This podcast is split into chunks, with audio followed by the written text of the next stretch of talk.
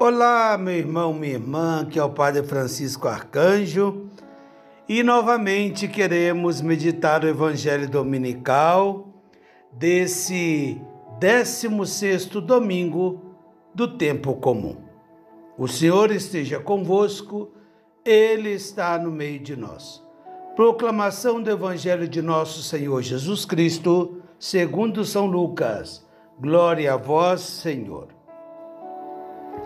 Naquele tempo, Jesus entrou num povoado e certa mulher, de nome Marta, recebeu-o em sua casa. Sua irmã, chamada Maria, sentou-se aos pés do Senhor e escutava sua palavra. Marta, porém, estava ocupada com muitos afazeres. Ela aproximou-se e disse: Senhor, não te importas que minha irmã me deixe sozinha com todo o serviço? Manda que ela me venha ajudar. O Senhor, porém, lhe respondeu: Marta, Marta, tu te preocupas e andas agitada por muitas coisas. Porém, uma só coisa é necessária. Maria escolheu a melhor parte, e esta não lhe será tirada. Palavra da salvação. Glória a vós, Senhor. Meus queridos irmãos e irmãs, nossa cultura de ativismo, dessa busca incessante de diversão, de trabalhos, ocupam todo o nosso tempo.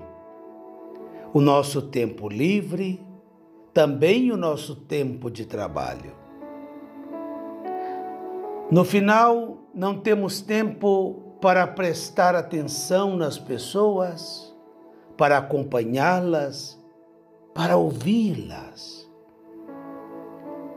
A busca constante, minha gente, por experiências cada vez mais emocionantes, nos faz viver estressados, esgotados. Jesus não era uma pessoa solitária dedicada à contemplação. A agenda de Jesus, a sua agenda diária, estava sempre cheia. Mas ele não caiu no ativismo ele soube encontrar os seus momentos de descanso, os seus momentos de oração, os seus momentos de solidão. Marta e Maria e Lázaro eram três amigos queridos de Jesus. E Jesus passava com eles bons momentos. As duas irmãs aparecem no Evangelho de hoje realizando diferentes atividades. É interessante perceber que a tradição cristã tenha por muitas vezes visto, né, nessas duas irmãs, a representação da vida ativa e a vida contemplativa. E é interessante perceber que a vida ativa e a vida contemplativa, elas formam a mesma vida cristã. Elas não estão, é, é, é, elas não estão uma contra a outra. Não, pelo contrário, elas se completam. Marta e Maria, aqui nesse contexto, se completam. Podemos dizer que são duas dimensões da vida cristã importantíssima.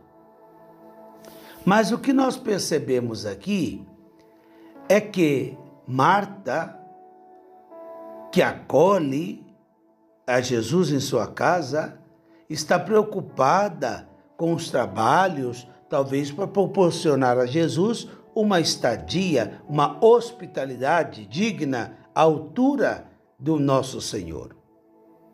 Mas Maria se põe aos pés do Senhor. Se põe aos pés para escutar os ensinamentos do mestre. Porque se, porque ela se coloca aos pés para dizer, para escutar o que o mestre tem a dizer. Meus irmãos e irmãs,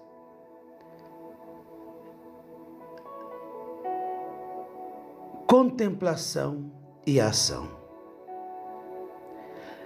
Marta é essa mulher ativa, que muitas vezes nos vemos é espelhada em nós, com nossa correria, com nossa preocupação, talvez com nossos trabalhos, até mesmo os trabalhos em prol dos irmãos, não é?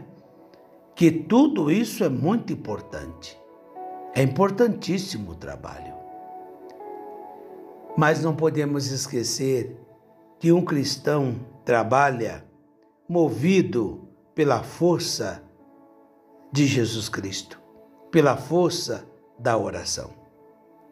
É porque reza a pessoa realiza obras grandes. Quem não reza, realiza muitas coisas, mas não se satisfaz com o que faz. Está cansado e nunca está conforme ao que realiza. Porque não podemos realizar as coisas sozinhos. Então, Marta e Maria, essas duas irmãs unidas, essa casa da amizade, essa casa da, da proximidade de Jesus, nos ensina a maneira correta de viver. Interessante que Marta vai como que até mesmo é, ensinar a Jesus o que ele deve fazer. Fala com minha irmã que venha me ajudar aqui, porque eu tô, estou muito é, é, sobrecarregada. E Jesus então vai dizer para ela: Marta, Marta. Esse Marta, Marta é uma expressão carinhosa, viu, gente? Jesus não está aqui é, é, dizendo palavras ásperas, não, não, pelo contrário. Né? Marta, Marta. Maria escolheu a melhor parte e essa não vai ser tirada, porque ela está com o que é essencial o que Jesus está dizendo para Marta, hoje está falando para mim, para você que está me escutando. Porque muitas vezes nós estamos muito atarentados, até mesmo com as coisas de Deus.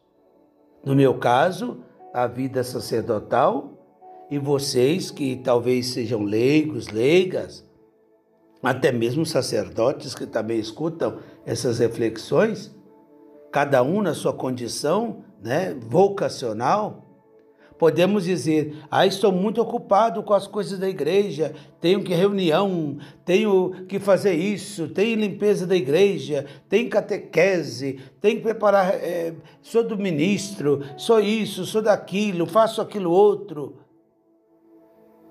Muito bem, muito bem.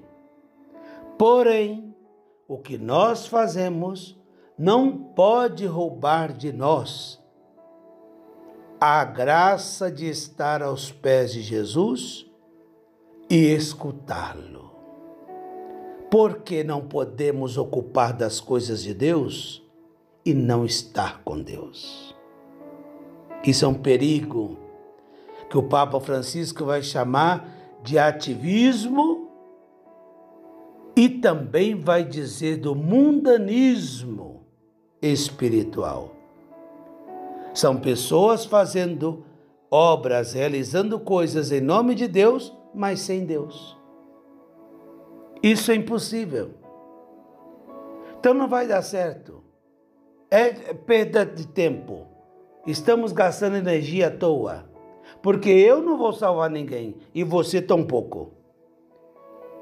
Mas Jesus Cristo sim, salva a mim, a você e a todos nós. Então a vida do cristão não é por si só. Ele leva o nome de Cristo. E há muitas pessoas querendo viver um cristianismo sem Cristo. Isso é um perigo. Não existe cristianismo sem Jesus.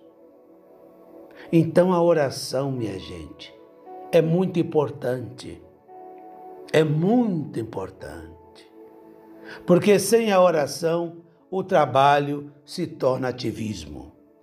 E no ativismo, nós nos cansamos. E uma pessoa cansada se torna uma pessoa cansativa. Ninguém suporta. Então Jesus vai dizer: Vinde a mim, vós todos que estáis cansados, fadigados, e eu vos aliviarei.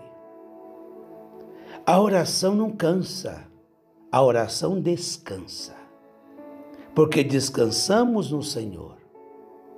Faça essa experiência você também. Tudo que estou dizendo, eu digo sempre, eu digo primeiro para mim, hein? Em primeira pessoa, não é?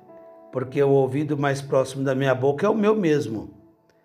Faça a experiência de tomar aí um tempo, de estar a sós com Deus, de escutar a Deus. A gente fala demais, tem que escutar a Deus, ouvir dele o que ele quer de nós, o que ele espera de nós, ouvir dele as orientações para nossas decisões, qual o melhor caminho, qual o melhor método, o que fazer e como fazer. E porque estamos com Ele, realizaremos tudo o que for necessário.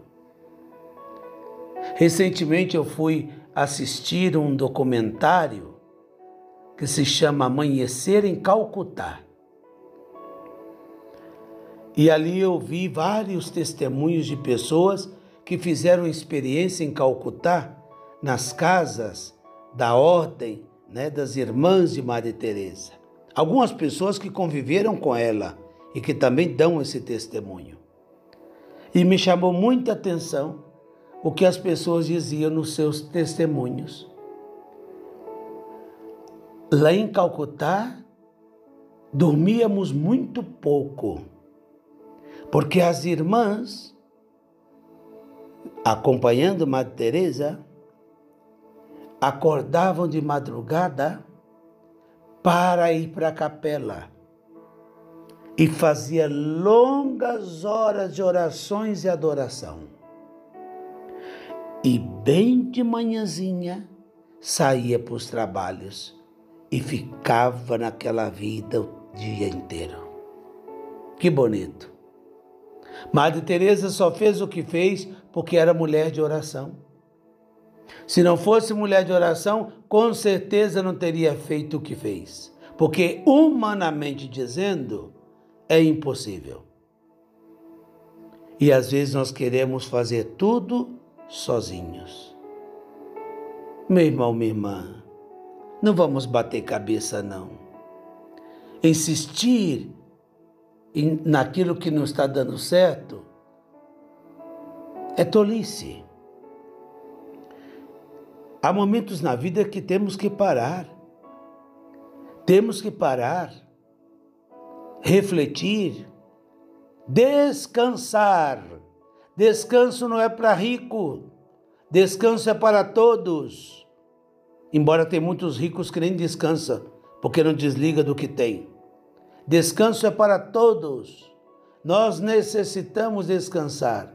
Mas não é um descanso de ócio, mas um descanso verdadeiro. Descansar no Senhor.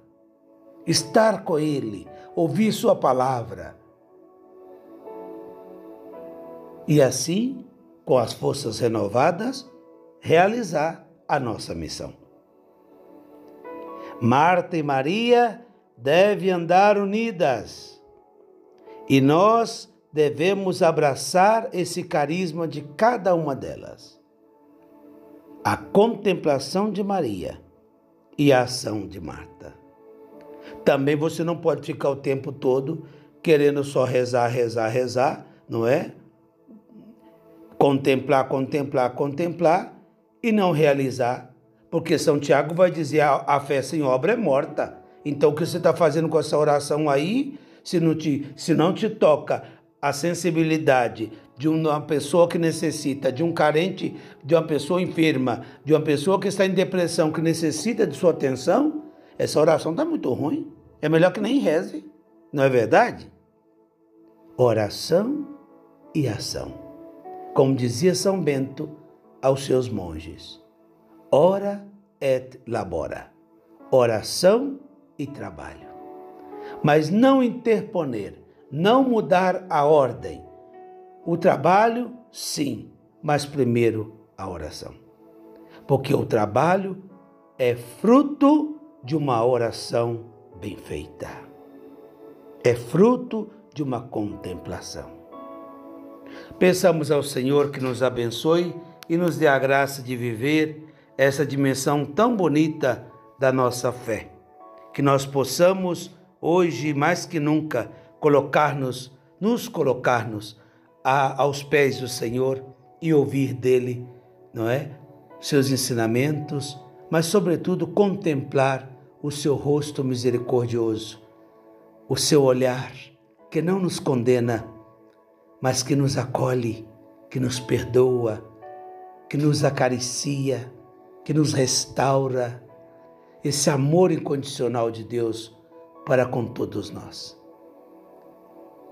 Desfrutemos desse amor. Vamos ao Senhor.